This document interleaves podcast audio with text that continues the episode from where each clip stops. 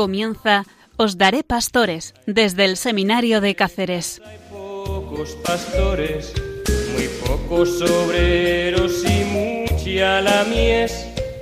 Mucho hombre hambriento que busca comida, pueblos sedientos sin poder beber.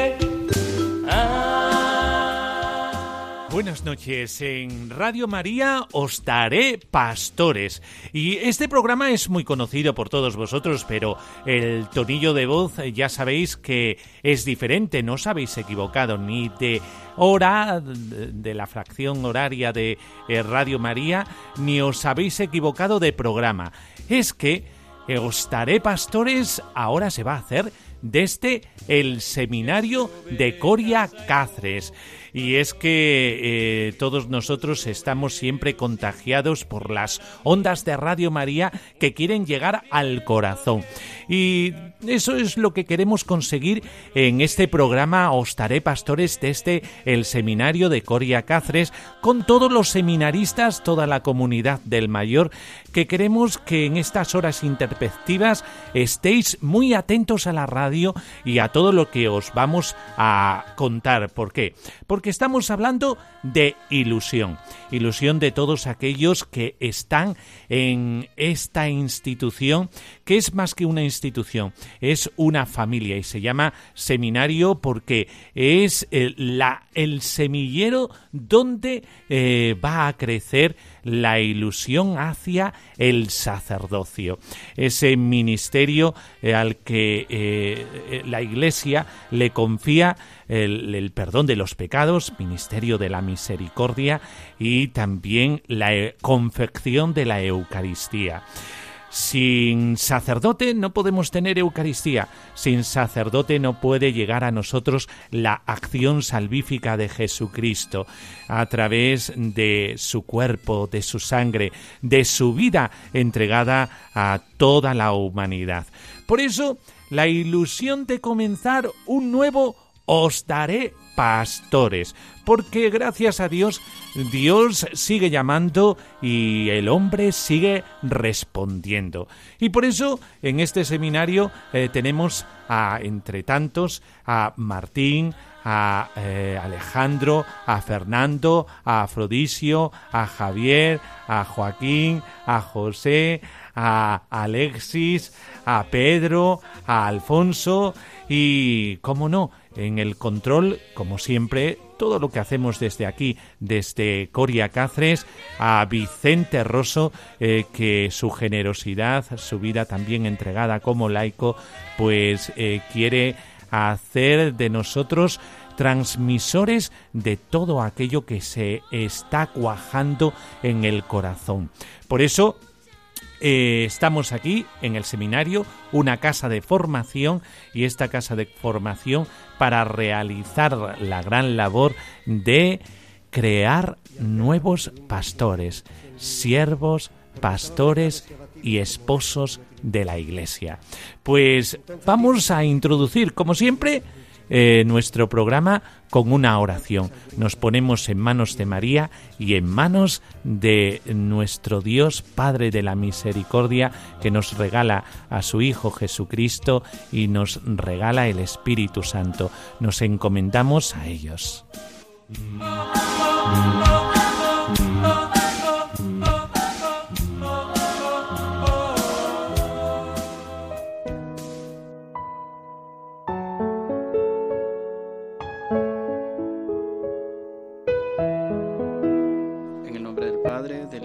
Espíritu Santo. Amén.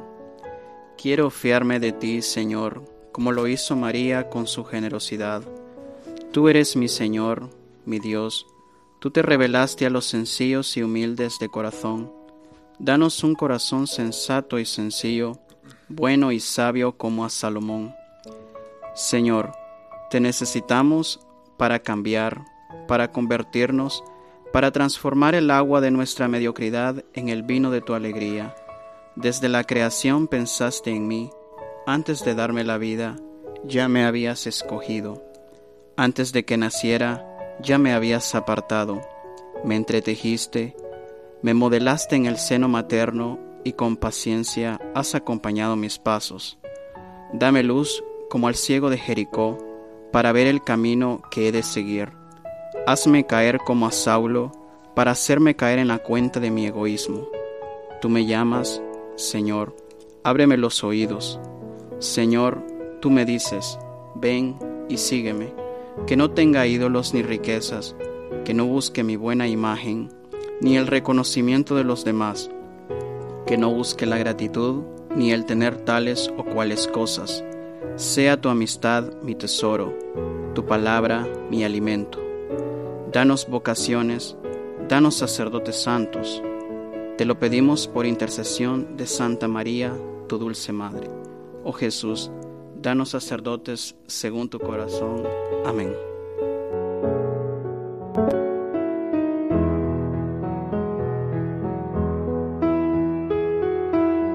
Testimonios de los Santos.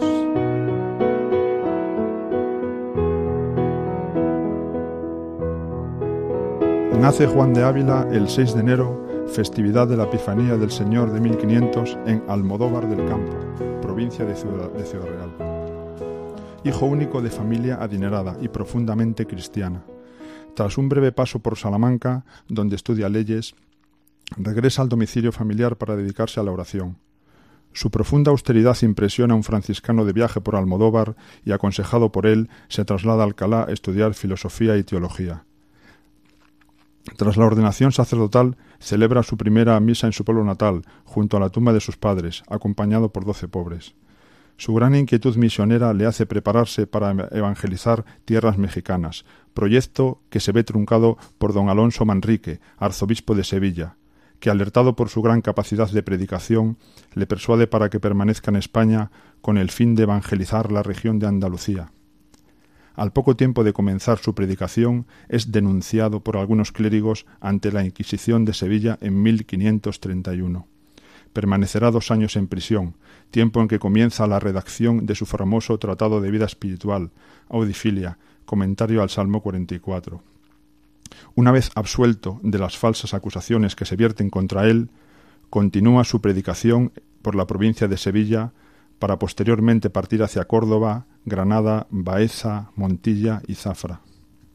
Contemporáneo de gran número de santos de la época, como San Ignacio de Loyola, San Juan de Dios, San Francisco de Borja, San Juan de Rivera, San Juan de la Cruz, San Pedro de Alcántara, Santo Tomás de Villanueva o la misma Santa Teresa de Jesús, que encontraron en él consejo, amistad y acompañamiento espiritual. Además del volumen antes citado, es autor de sendos tratados sobre el amor de Dios o el sacerdocio, un catecismo para ser recitado y numerosos sermones y epístolas. Tras una larga enfermedad de casi veinte años, aquejado de fortísimos dolores, con un crucifijo entre las manos y acompañado de sus discípulos y amigos, el maestro de Ávila entregó su alma el 10 de mayo de 1569. Santa Teresa de Jesús, al enterarse de la noticia, no dudó en exclamar Lloro porque pierde la Iglesia de Dios un gran, una gran columna. Su epitafio reza Mesor ream. Fui predicador. Declarado patrono del clero secular en 1945, será canonizado el 31 de mayo de 1970 y proclamado doctor de la Iglesia el 7 de octubre de 2012. San Juan de Ávila, excelso hombre de insigne memoria, testigo privilegiado de una generación de grandes santos, ciudadano del cielo, hombre enamorado de Dios, sacerdote de profundo saber teológico y espiritual.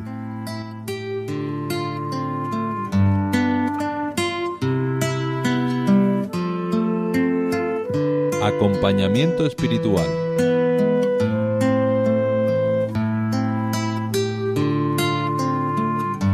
Dirección espiritual es una parte fundamental en el progreso de la vida cristiana. Jesucristo nos dijo, Donde hay dos o más reunidos en mi nombre, allí estoy yo en medio de ellos. Vivir es convivir y para el cristiano convivir es compartir. Cada uno tiene que compartir con el hermano aquello que tiene y que el otro más necesita. Si se comparte en la vida material, mucho más también en la vida espiritual. Entonces nos reunimos precisamente para progresar, para celebrar, para compartir, para caminar juntos. Solemos decir que la unión hace la fuerza. Necesitamos la ayuda unos de otros para progresar y también para no desanimarnos. Dentro de estas ayudas está el acompañamiento o la dirección espiritual. La sabiduría y la vivencia evangélica de los mayores en la fe, en la vida, es necesaria para todos los que buscan la perfección, pero de una manera especial para el que desea predicar y dedicar su vida a los demás, como pastor y como guía de sus almas. La dirección espiritual es el acompañamiento que un hermano cristiano hace a otro. Es una dirección general, pero también existe una dirección más particular. En este caso nos referimos a la dirección que se ejerce en los seminarios, donde la experiencia, la sabiduría de un hermano mayor, generalmente un sacerdote, pues va orientando, dirigiendo, animando a los seminaristas. La nueva ratio de la formación sacerdotal nos dice los, los seminaristas en las diversas etapas de su camino necesitan ser acompañados personalmente por quienes han sido encargados de la formación, cada uno según su competencia y el encargo que le corresponde.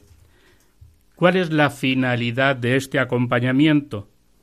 Es realizar el discernimiento vocacional y formar al discípulo misionero. Es decir, cada seminarista tiene que discernir cuál es su vocación, cuál es el destino al, al, que Dios le llama. Y precisamente necesita que alguien que ha pasado ya esa experiencia y tiene sabiduría le vaya acompañando en este caminar por la vida.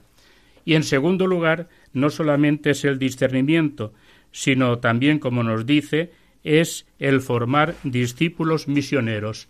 Es decir, que la dirección espiritual nos tiene que ayudar a ser pastores, al servicio de los demás, en cualquier parte donde estemos. Continúa diciendo también la ratio que durante este proceso formativo es necesario que el seminarista se conozca y se deje conocer, relacionándose de modo sincero y transparente con los formadores. Es decir, que es muy importante en esta dirección la apertura. El seminarista tiene que dejarse conocer. Para orientarle cuál es su vocación, cuál es su destino, naturalmente hay que conocer sus cualidades, sus virtudes y hacia dónde le llama Dios, si es el servicio en un estado de vida o es el servicio en otro estado de vida. Es dejarse conocer, pero al mismo tiempo conocer ¿Qué va a elegir? ¿Qué quiere ser en la vida? ¿Hacia dónde le llama Dios? Por eso nos dice que la finalidad de la dirección espiritual es, por una parte, el discernimiento y por la otra, el buscar qué quiere Dios de él en su vida como misionero, teniendo como fin la docibilitas al Espíritu Santo, dice la misma ratio.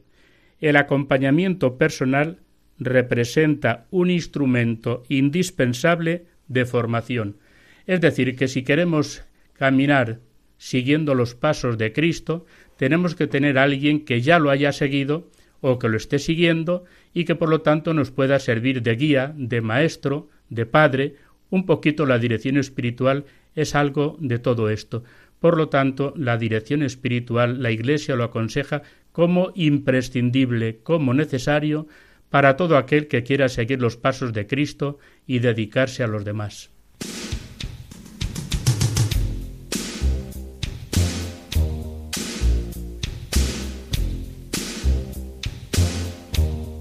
El tema del día.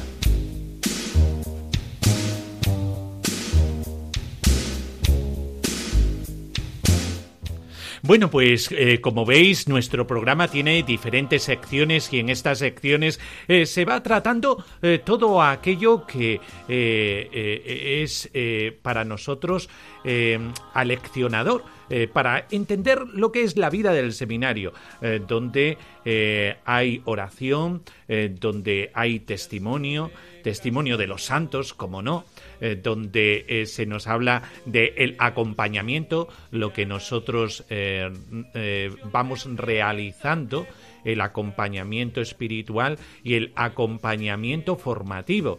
Y eh, ahora, ¿de qué vamos a hablar en el primer programa? Pues vamos a hablar de algo eh, fundamental, eh, porque todos los que estamos viviendo en esta casa, lo que estamos haciendo es responder a una llamada.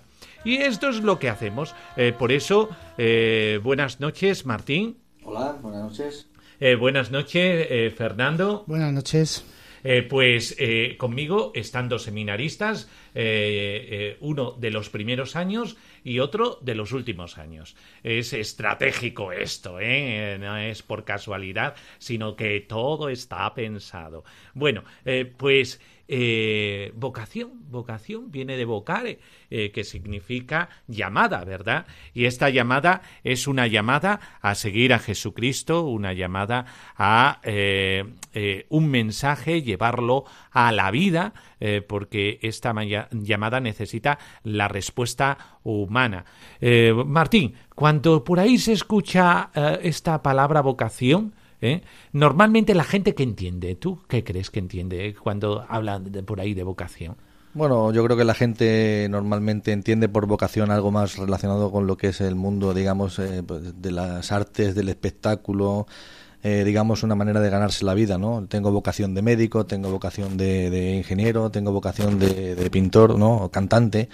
Y, bueno, no deja de ser una vocación porque no deja de ser una llamada, descubrir a lo que uno está llamado, para lo único que uno está creado y, bueno, pues para nosotros tiene un significado completamente distinto, ¿no? Es la llamada de Dios, eh, toca a nuestro corazón y de nosotros depende responderle o no. Eh, Fernando, eso de llamada de Dios eh, parece muy friki, ¿eh? Eso eh, muy, raro eso de llamada de Dios. Eh, ¿Qué significa esto de llamada de Dios? Eh, porque a cualquier persona por ahí que se le diga, no, es que Dios sigue llamando y sigue llamando a jóvenes y sigue llamando a ni más ni menos que ser sacerdote, con lo que ello implica, no casarse. ¿no? tú, la vocación como llamada y una llamada de Dios, ¿Eso cómo tú lo explicarías? Porque eso parece como muy raro. Bueno, pues realmente yo diría que la llamada y sobre todo en estos últimos tiempos es verdad que a la sociedad le pueda resultar raro. Eh, la llamada mm, implica la escucha y hoy en, en nuestro mundo se escucha poco a Dios. Mm, la llamada es, un, es, una, es una experiencia fuerte de Dios, una experiencia viva del Dios eh, resucitado, del Dios que vive con cada uno de nosotros y, se vive como como una como, como algo verdaderamente potente, ¿no? Porque si no uno no sería capaz pues de tomar la decisión de, ingresar en un seminario. Eh, eh, y has hablado de una palabra que yo creo que es clave, escuchar. Eh, Martín, eh, ¿no tenemos un poco los oídos embotados? Los tenemos. También es verdad que la sociedad y el mundo en el que vivimos pues nos los embota, ¿no? Hoy día pues tenemos una sociedad que nos envuelve, que nos ofrece muchas cosas y que nos hace difícil escuchar, ¿no? Entonces realmente eh, si ya escuchar es difícil, escuchar con el corazón lo es más, ¿no? Dios siempre llama. digamos que lo difícil es escuchar esa llamada en medio de este mundo que ofrece un ruido tan ensordecedor y que puede llegar muchas veces a apagar su, su llamada en nosotros, ¿no? Es que parece que eh, el mundo está escuchando mucho. ¿Por qué? Porque eh, cuando uno escucha la radio, está escuchando. Eh, cuando vemos a los jóvenes por ahí, por la calle, con los cascos puestos y con el MP3 o el, el MP4 en la mano o el iTouch o bueno, pues van escuchando música y también están escuchando. Esa escucha de la que tú hablas, ¿qué clase de escucha es, porque yo me parece a mí que me da que no es cualquier escucha. No, no es cualquier escucha. Es de, de hecho es la escucha primera, la escucha para la que está llamado todo hombre y mujer aquí en este mundo, ¿no?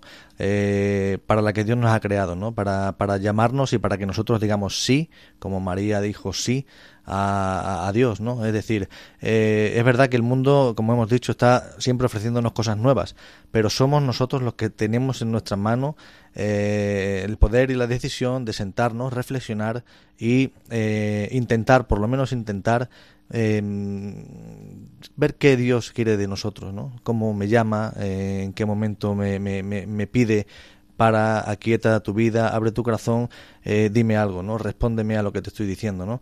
Y bueno, pues en eso estamos nosotros, ¿no? Eh, ahí estamos, en ese camino. Eh, Fernando, cuando hemos hablado de escuchar a Dios, a Martín, ¿cómo se escucha a Dios? Porque muchos, seguramente algunos jóvenes que nos están escuchando están diciendo, pero ¿de qué están hablando ellos? ¿Cómo puedo escuchar a Dios? ¿También me tengo que poner los cascos para escuchar a Dios? ¿Eh? ¿Cómo se le escucha a Dios? Bueno, yo creo que para escuchar a Dios, más que poner los cascos, habría que quitarlos.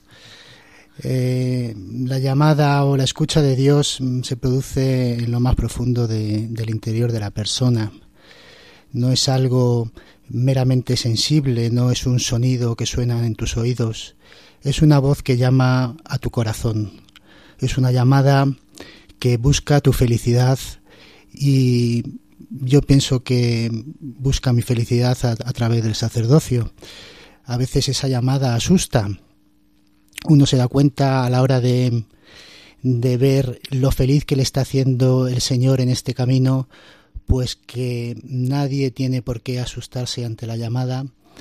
Conozco en este camino, he tenido la oportunidad de conocer a muchos sacerdotes, mm, la gran mayoría plenamente felices. Bueno, pues resulta que es una escucha a una llamada y una llamada para la felicidad. Bueno, pues eh, Martín, Fernando, muchas gracias eh, porque eh, hemos dado con la clave la vocación y la llamada de Dios y la respuesta del hombre es para encontrar la felicidad. La alegría del corazón humano está en, descubrir el sentido de su vida.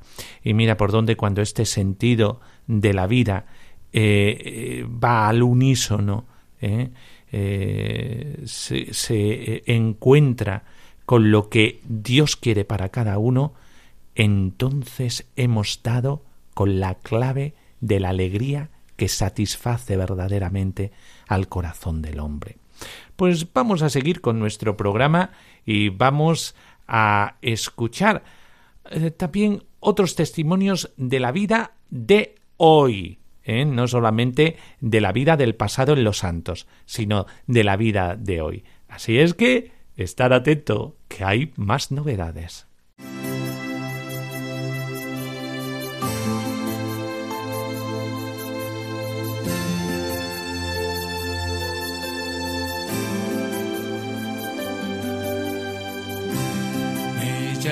De Jesucristo, tras de ti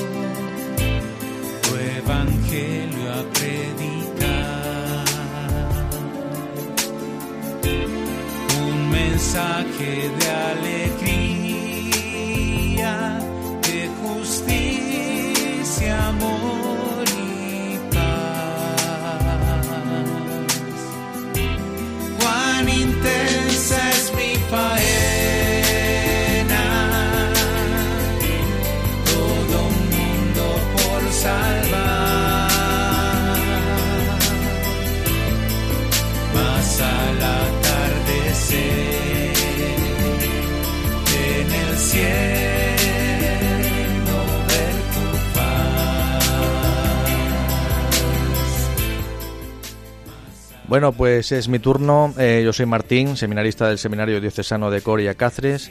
Eh, voy a presentar una pequeña sección que se llama Testimonio de Seminaristas y de Sacerdotes.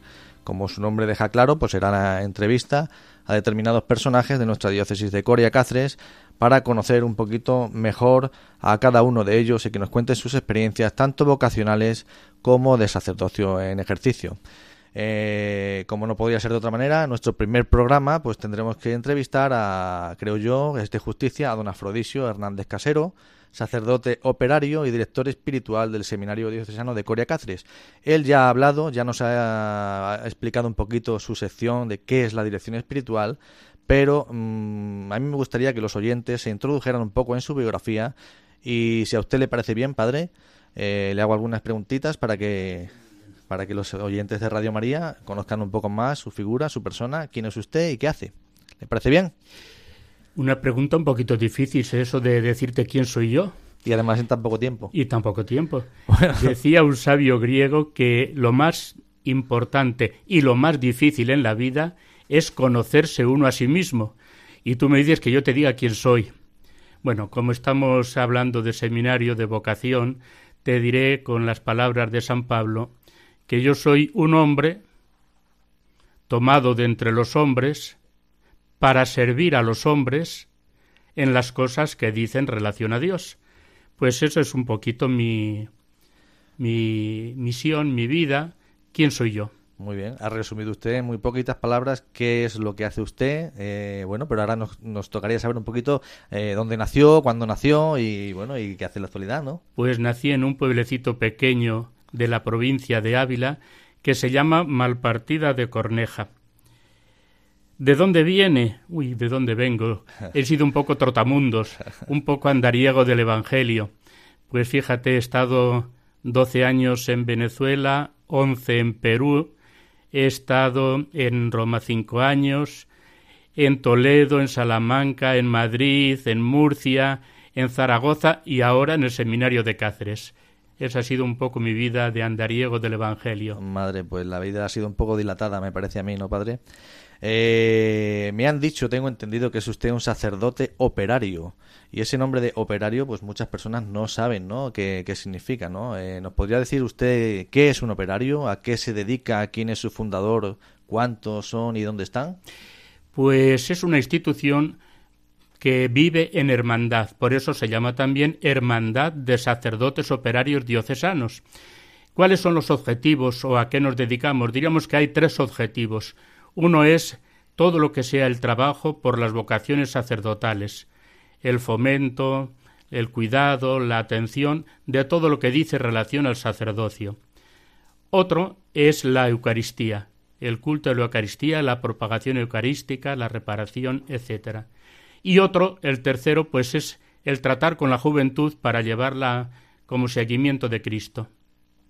O sea que si tratan con la juventud y tratan también con el tema de la vocación, pues tiene mucho que ver con el tema que estamos tratando hoy, ¿verdad? Sin duda alguna. Es el centro un poquito de la vida. La Eucaristía, que es el presente, el alimento con que nos alimentamos, y por otra parte, pues la juventud, que es el futuro, y el sacerdocio que administra una cosa y otra. Muy bien. Y como ha dicho, viene del mundo de las misiones. Entonces, eh, también tengo entendido que viene concretamente de un sitio que se llama Trujillo, pero no creo que es precisamente el Trujillo que nosotros tenemos aquí en, en Cáceres, ¿verdad? Eh, cuéntenos, eh, ¿qué hacía allí en Trujillo y también en Venezuela cuando estuvo allí? En Venezuela estuve en parroquia y luego tuve un cargo a nivel de, de nuestra institución. Y en Trujillo, que estuve 11 años, era rector del seminario mayor, unos 120, 130 alumnos mayores.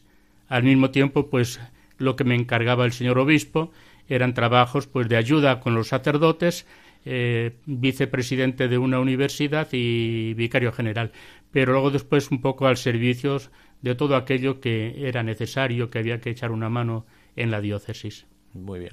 Y ahora ya cambiando un poquito de tercio, eh, viendo que usted tiene experiencia tanto sacerdotal como misionera a ambos lados del Atlántico, me gustaría que nos contases un poquito eh, si cree que es beneficioso para nuestros jóvenes, para quienes están madura- madurando una vocación, eh, o incluso para los sacerdotes que ya están ordenados, tener una experiencia misionero, misionera al menos una vez en su vida. ¿Qué cree usted? ¿Qué creo yo, Martín? Y tú me lo preguntas que decía el poeta Becker, poesía eres tú.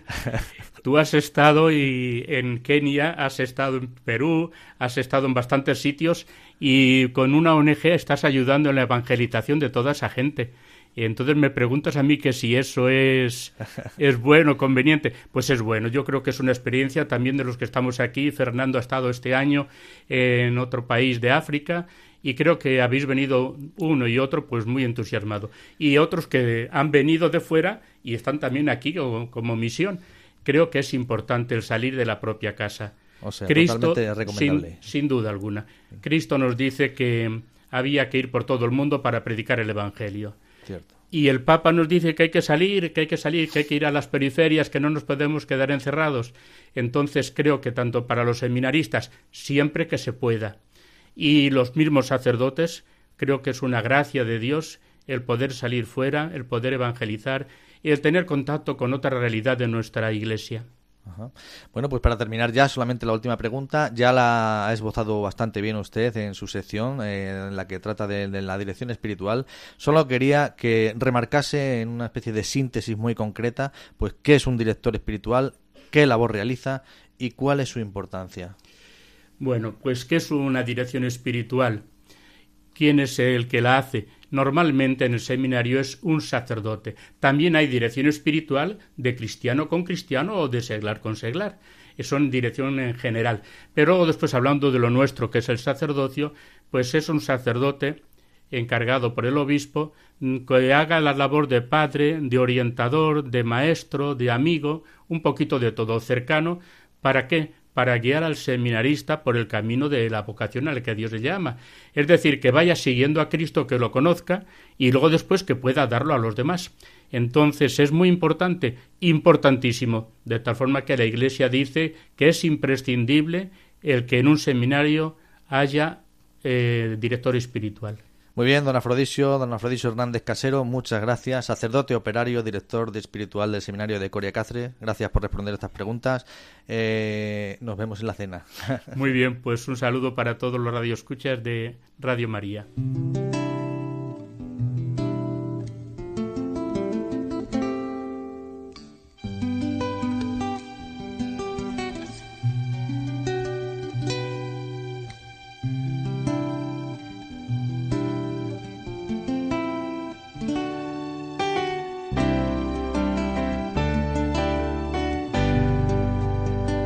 Fue tu llamada, Señor, al corazón, cerca del mar, con mi barca y poco más.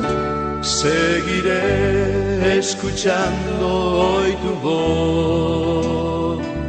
Para mí, un gesto claro de amor y tu mirada me llenó y comprendí lo que era amar. Hoy tu llamada vuelve a resonar, Señor Jesús, es cada día la fuerza para andar.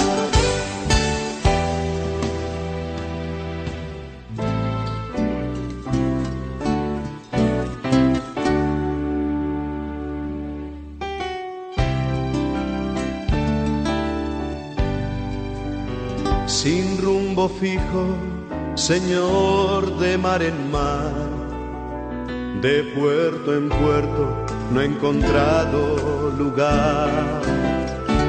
Invoqué el mejor viento a mi favor y encontré tu mano firme al timón y tu mirada me llenó de paz y comprendí lo que era amar.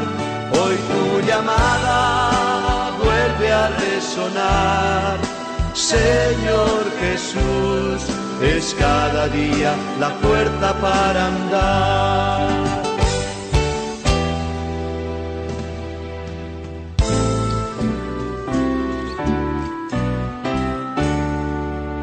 Dios sigue llamando.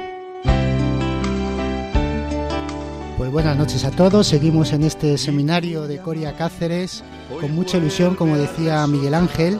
Tenemos ahora la sección de conversiones para el sacerdocio. Eh, leíamos esta semana el, pasaje de Zaqueo que puede ilustrarnos un poco en lo que es una conversión. Ese jefe de publicanos que se atrevió a subirse a la higuera siendo pequeño, ese jefe de publicanos que le abrió la puerta de su casa a Jesús para que entrara a comer con él. Decía el Apocalipsis, estoy llamando a la puerta, si alguien oye mi voz y me abre, entraré y comeremos juntos. Es precisamente lo que hizo Zaqueo aquel día, abrirle la puerta, abrirle el corazón a Jesús para que abriera, para que entrara en lo más profundo de su ser. La conversión es abrir una puerta, es abrirle la puerta de tu casa para que el Señor entre, entre, coma contigo, duerma contigo, viva contigo, te quiera, en fin, es un es una experiencia tan impresionante que os invitaría a todos los aquellas personas que se encuentran en alguna situación de inquietud, eh, querido oyente, querido amigo, que quizás estás buscando tu camino, que quizás te preguntas por el mañana, acuérdate que Jesús está llamando a la puerta y que quizá te esté llamando a ti también. Acuérdate que si le oyes, que si oyes su voz y le hables, Él entrará gustosamente y comerá contigo. Muchos sacerdotes eh, recuerdo ahora el caso de mi compañero Carlos, que se ordenó el año pasado. Eh, tras una conversión fuerte, pues el Señor quiso que, que fuera ordenado al sacerdocio. La conversión, como nos dice el Papa Benedicto, el Papa Emérito Benedicto XVI, dice que no se comienza a ser cristiano por una decisión ética o una gran idea, sino por el encuentro con una persona. El cristianismo no es una moral, el cristianismo es un encuentro, una experiencia viva con Jesús, con una persona, un Dios que se ha hecho hombre. Por favor, querido amigo, si de verdad piensas que el Señor puede estar llamándote, no tengas miedo a abrirle el corazón. No tengas miedo porque Él desea tu felicidad. La conversión no es un mero cambio de prácticas, no son el cristianismo no es el, el cristianismo no es eh, eh, la religión de la moral, es algo más. Es la obra del Espíritu Santo que transforma tu mente que transforma tu corazón y que te orienta hacia la verdad de tu vida, que es Dios, ese Dios hecho hombre. Eh, Dios eh, no improvisa nunca. Dios tiene, como decía Alejandro en la oración del principio, desde la creación pensaste en mí. Antes de darme la vida ya me habías escogido. Dios no improvisa, querido amigo. Dios puede estar llamándote. Piénsalo, acércate a Él. El plan de Dios es el mejor plan que te han ofrecido nunca. La gente que busca a Jesús encuentra la verdadera felicidad. Y eso lo podemos descubrir cada uno de los seminaristas que estamos en el seminario. Desde que Dios entró en nosotros, nos encontramos mucho mejor. Este, no es así. Eh, no sé qué opinará eh, mi amigo Joaquín, que lo tengo por aquí cerca, sobre su experiencia vocacional, sobre su conversión. Joaquín, ¿nos quiere decir algo? Sí, buenas noches, Fernando. Eh, lo que me gustaría compartir solamente es que realmente nosotros como personas creyentes, eh, cuando sentimos ese llamado o la llamada del Señor en nuestra vida, debemos de pararnos un momento, debemos de hacer un stop, debemos de analizar nuestra vida y por qué las cosas se van dando. Recuerdo que cuando yo sentí esa llamada, a la vida sacerdotal, a entrar a un seminario, eh, yo tenía una experiencia muy, muy distinta a la que cualquier chico de, de la iglesia puede tener. ¿Por qué digo esto? Porque en principio pues venía de una familia que no era cristiana y a pesar de que no era cristiana, yo es decir, cristiana no católica, era cristiana no católica. Y entonces, eh, en ese momento, pues yo sentí eh, esa, ese llamado, esa llamada a entrar a la vida sacerdotal. Y siendo de una religión distinta a, para poder entrar a esta, a la Iglesia Católica, y solamente lo que yo hice pues fue escuchar, como se había hablado anteriormente, escuchar eh, esa llamada que él me hacía y el motivo que para qué, para qué responderle al Señor en mi vida, de qué forma para poderme acercar. Y fui comprendiendo poco a poco que el Señor me llama para transformar mi vida y para ayudar a orientar y acompañar a otros jóvenes que se encontraban en situaciones quizás parecidas a la mía y así poder ir por el sendero, ir por el camino que Él pues nos insta a cada uno de nosotros. Pues qué bien que sigamos ese camino, qué bien que también lo seguimos con compañía de eh, Alexis, que ha entrado este año en el seminario. Él viene de Venezuela y también nos quería comentar algo referente a su vocación, a su llamada, a su conversión. Claro que sí, Fernando. Fíjate que eh, desde mi proceso vocacional he analizado lo siguiente, pues que seguir a Cristo no es un escape, sino una opción de vida. Muchas veces podemos pensar que no somos dignos, que somos pecadores, pero debemos tener en cuenta que el Señor nos asiste, que el Señor nos ayuda y nos ayuda pues precisamente a seguirlo en este camino. Él nos va capacitando en este camino sacerdotal. Muy bien, pues un placer con todos vosotros de haber estado en esta tarde, noche desde aquí de Cáceres. Mm, repito una, una frase que me ha gustado de la oración de Alejandro antes. Tú me llamas, Señor, ábreme los oídos.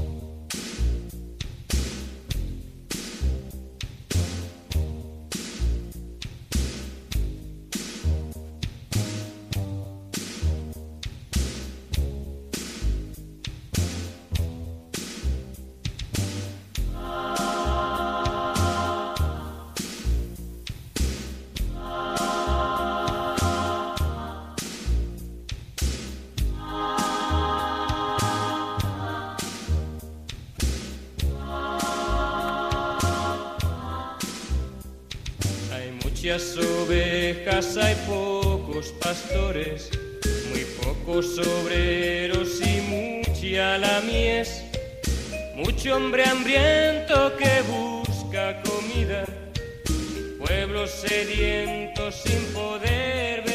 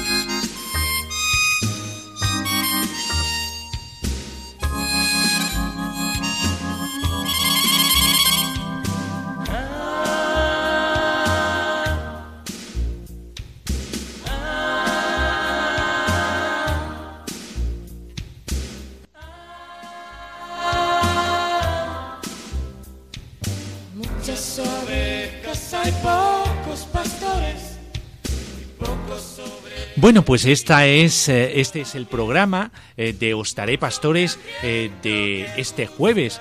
Y ya sabéis, hemos hablado de conocer a San Juan de Ávila, que es el patrono del clero español, y cómo no iba a estar presente en nuestro programa. También a don Afrodisio con la dirección espiritual, la mesa redonda, hoy con la vocación eh, por ser el primer programa, eh, teníamos que hablar de la llamada de Dios. Eh, los testimonios de seminaristas y de sacerdotes, esta vez con el testimonio de nuestro Padre Espiritual sobre sus andanzas como el, aquel que ha estado al servicio de la Iglesia, al servicio de los operarios diocesanos y desde ahí a, multitud de naciones. Eh, también la conversión y la conversión en las sagradas escrituras, eh, desde Zaqueo a eh, la llamada que tenemos todos a, la conversión. Y entrevistando también a algún seminarista. como veis, la llamada está en las Sagradas Escrituras, está en los santos, está en la gente de hoy, que el Señor sigue llamando para este ministerio, el ministerio sacerdotal. Así es que con esto nos despedimos. Esta ha sido toda nuestra parrilla eh, para llenar vuestra noche y llenar vuestra noche llena de sentido, llena de testimonios, testimonio de vidas que hoy siguen diciendo sí al Señor pues os despedimos con la bendición, la bendición de Dios Todopoderoso, Padre, Hijo y Espíritu Santo, descienda sobre vosotros. Hasta el próximo programa aquí en Radio María, en Os daré pastores.